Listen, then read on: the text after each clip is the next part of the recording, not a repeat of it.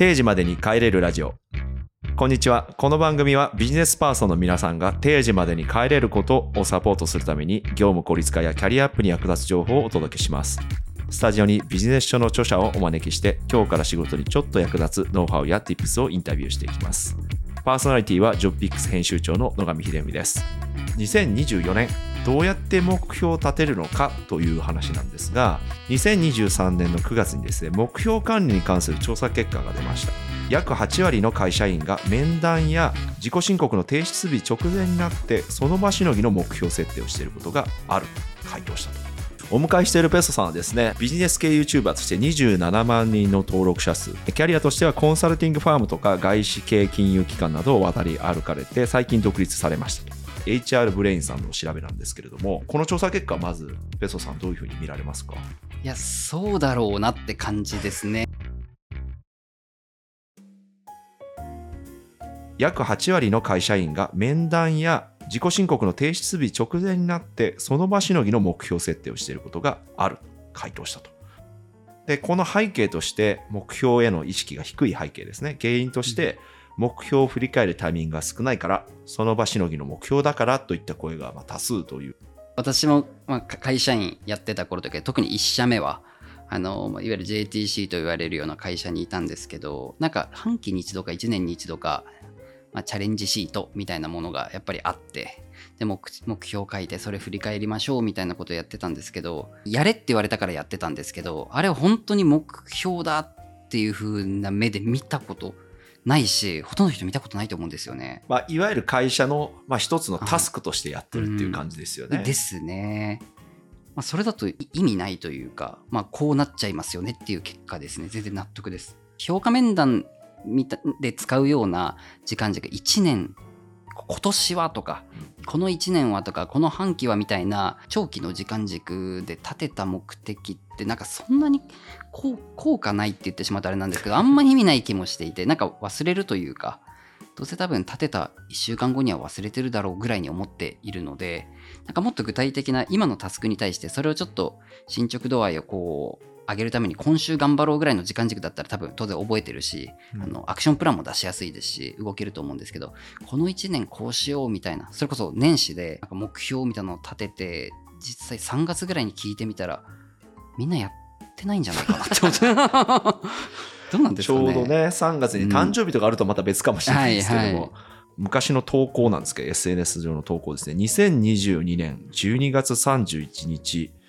読み上げます2023年はこれを頑張るなんていう大層な目標は立てるときは気持ちいいかもしれんが、1月下旬にはどうせ忘れるので、今のあなたでも成功体験が積めるレベル感のやつをまずはやりきったまで持っていきましょう。達成しない目標は無意味だし、人はすぐ知ります。言ってますね。これあのハック大学ペソさんの公式のですね ツイート欄で今目の前にこう投稿したご本人がいるんですけども、はい、僕みたいですね。はい。成功体験を積み上げるレベル感のを、はい、まあ、1月下旬にどうせ忘れちゃうから、もう新年の誓いとか、はい、達成しない目標は無意味だし人はすぐ知ります。急にダイイングメッセージ なんか思うところがきっと多分これタイムラインで見たと思うんですよ、来年これ成し遂げてやるとか。いろんなね人のタイムラインで、はい、今年もなんかいろいろ頑張りました、うん、来年これやりますみたいな宣言しますよねみんな。それ見て。それ見て、うん、せえなって思って。こんなやろうって思って多分書いたと思うあもうなんかせき止めたくなったんだ、えー、はい。この語尾とか見るとね多分思うところがあった。大層な目標よりもやっぱり小さな成功体験をどんどん積み重ねていけと、うん、いや本当そうです。なんか大層な目標を立てると受験勉強とかの試験勉強とかでこう計画立てたらちょっとなんか2割ぐらい計画立てた段階でちょっと完了した感がありませんか、はい、自分の中なんかちょっと達成感あると思うんですけどなんかそれと一緒でこう立てるのこれ気持ちよかったんやろうなって思って そのタイムライン流れてなんでそのみんなのタイムライン気持ちよくそのまま流さないんですか？いやなんか一言言いたくなっちゃった、なんか言いたくなっちゃってってますね、これ、この語尾見ると。なので、年始のその目標なのであれば、去年の年始どうでし、去年の年始の目標どうでしたかってこう。い や、嫌なやつや。新しい気持ちになってやってんのに、うん、あ、去年の君、う覚えてるそれみたいな。そうそう。やっぱ言いたくなっ言いたくなるね。目標設定、まあ、いろんな相談を受けられてると思うんですけど、ペソさんの過去の発言、投稿の中で、若手と面談をしていると数や量での目標設定はどこまでいってもマイルストーン管理の範囲を超えないなと思う。一日丸時間勉強するとか月丸冊本を読むとか別にそれ自体に価値があるものではないので数や量を思考停止のトリガーにしちゃあかんね。尖ってますなんかこれね語尾おかしくないですか？別人格出てきてますね。これつまりこれは、まあ割とやっぱりその訂正だけじゃなくて定量でね、はい。なんか数字を見せて目標設定しましょうみたいな結構長い間言われてるので、はい。みんなそれを意識して1日何時間だとか月何冊本読むんだとか年にとかブログ何回とかそういうの言いがちじゃないですか。言いがちですね。でそれが思考停止のトリガーだと。いやになると思いますね。で、あの定量化するということはめちゃくちゃ正しいと思うんですけど、その定量化の数字の出し方で100まで持っていきたいみたいなことを、例えば100分割したときに1日あの1進めるとかであればいいんですけど、本読むとかもまさにそうだと思うんですけど、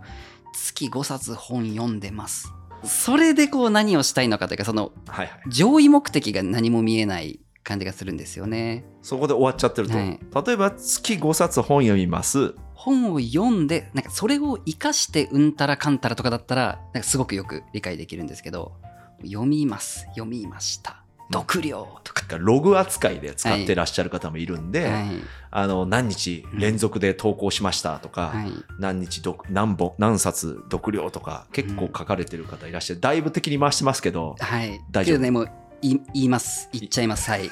それ自体にはほとんど意味がないし、それでなんかちょっと酔いしれてないかっていう感じですか？や本当そうでそれこそ安心しきってる感じも多分あれなんですよね。月あ5冊読む。積み上げてること自体はでい。何か安心材料にしてないかと、5冊読んでるから大丈夫って思って本来やるべきこと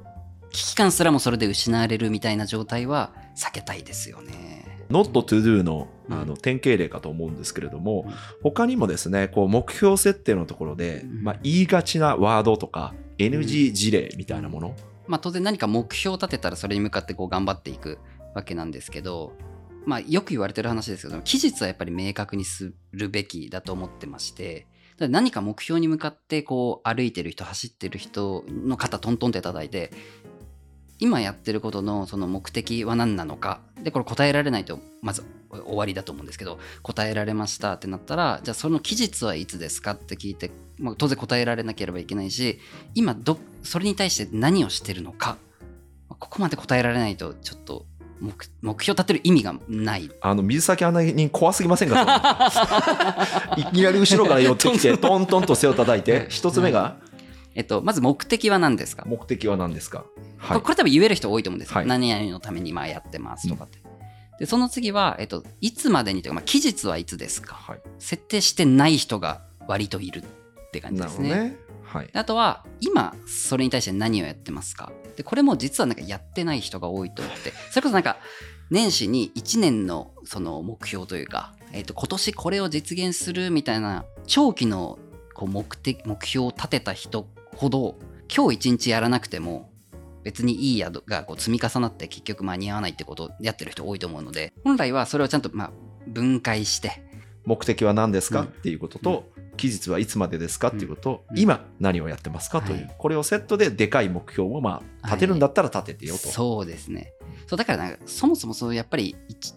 長期の目標ってあの慣れてきた後は立てていいと思うんですけど、はい。やっぱそそんなことよりもうん目先のそれこそ1週間とか2週間とかの目標を立ててだって今持ってるタスクをなんかちょっと1日早く終わらせるとかなんか完成度100%を120にするとかでいいと思うんですけどそれでこうやっぱりこうぐるぐるぐるぐるその計画を立てる実行する間に合ったあの達成したっていうのをぐるぐるぐるぐる回してそれこそ成功体験積むみたいなことをやって自分でもその目標を立てて、えっと、それに向かって走って達成できるんだってことをこう自己肯定感をこう上げに行った方がいいと思いますね。その経験上もそうだし、うん。自分のモチベーションとしてもそれははい影響するっていう感じですか、はい、長期のスパンの目標を掲げるっていうところ自体は全く私は否定的ではない。さ30の人が40までに、まあ、これ年収1000万を成し遂げたいんだとか、まあ、そういう目標はあの持っておくことは重要だと思うんですけどちゃんとそれを、まあ、先ほどの話と同じちゃんと分解できてるから。じゃあ35までに何やんなきゃいけないのとか。33までに何やんなきゃいけないのっていうところまで考えれてるかどうかでこのそもそもの40までのうんちゃらかんちゃらっていうのの意味があるのかないのかってところが分かれてくると思います。一方でその今のねこうペソさんのその YouTube で、を軸にその独立されるっていうのは全く想像しなかった世界なわけなんですよね。はい。はい。そう考えるとあとね3年後5年後10年後何やってるかって、はいある意味想像できないというか。あそうですね。なので、なんか逆算思考みたいなところも、あの、ロジックとしては正しいと思うんですけど、結構なんか自分を振り返ったり成功してる人を振り返ると、意外と逆算思考で動いてないんじゃないかとも思ってて、なんか思いつくことをこうやっていったら、その目標も当然アップデートされていくと思うまあそれが健全だと思うので、その結果論感もあるかなと思います。私もなんかアメリカでいろんな CEO の話を聞く機会が1年ぐらいあったんですけども、はい。留学中に。ポイントの一つが誰一人としてマスタープランを持ってなかったっていうあことだったんですよね。今見たらいろんな経歴を踏まえてうん。て素晴らしいんだけど、あ。だからそれを最初からまあ計画通り言ってますかって全然そんなことはなくて、うんまあ、確かにその行動量の多さであったりだとか、まあ、ショートで回していくみたいな、そこの方かなとは思いますそうなんか計画を立てるというか目標を立てる材料ってどうしてもこう経験するというか年を重ねるにつれて増えていくと思うのでなんかアップデートされてしかるべきだとも思うんですよね。信念の誓いを立てる人が多いと思うんですけど手を合わせて何か言うでも結構ですし言っちゃって終わりみたいな人がたくさんいると思うんですけどこっから卒業するメソッド、まあ、口だけやろう的なやつは多いかもしれない。急に言葉悪くなりましたね。言うだけのやつでもいいやって思ってる気もしていて、はい。やっぱ本当に避けたいみそれが彼とか彼女にとって避けたい未来なのであれば多分やると思うんですよね。ビビるような相手というかあんまりそういうことを言うべき相手じゃないような人になんか宣言するとかありかもしれないですね、うん。例えばもう上司とか上司の上司とかに、えっと今年これ絶対やりますとかって先に言っちゃうとかはそれこそ同僚とか、まあ、お友達とかに言っちゃうとなんか無視無視しているかその達成しなくてもいい、まあ、それが結局口口だけやろうへの道になってるのかなとも思うので。あ、ある程度その拘束力とか監視力とか若干怖いというか、ん。はい、達成できなかったらちょっとあんまり本当に言うだけやろうになっちゃうなっていう面白い意味では少しちょっと情緒とか目標の立て方のことなんですけども、はい。目標で例えば副業を始めるって立てた後にそれじゃあ副業ってなんだっていうことでペソさんの場合は YouTube を始める個人コーチングを始める講師業を始めると。はい。例えば3つあった時に YouTube を始めるだったらアカウント開設動画の作り方を学ぶ。今から参入して勝てそうなジャンルを探すとか、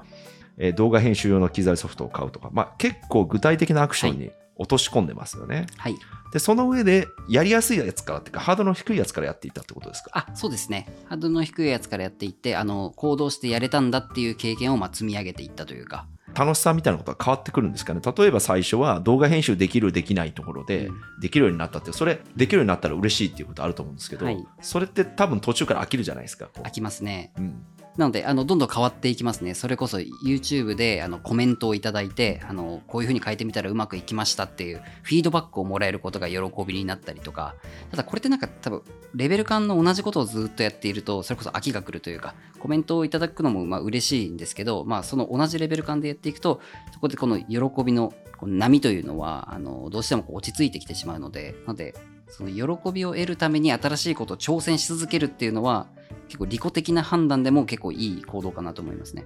最初の大きな目標副業を始めるからいきなりそっちに行くんじゃなくて副業を始めるからじゃあ何の副業なのかでその上で、えー、と具体的なアクション何かでスモールスタートからハードル低くやっていくとはい。その結果はい。時間格差の勝者はい。今はもしかしたらまた忙しくなってきてるので、歯医者になり下がってる感じ。いや歯医者にはなってないですけど 自ら言ってる感じですよねえーそうですね。新春特集ということで具体的な話でお伺いできてとても楽しかったですね皆さんこの2020年素晴らしい1年になりますように願っておりますので、また次回お会いしましょうありがとうございましたありがとうございました。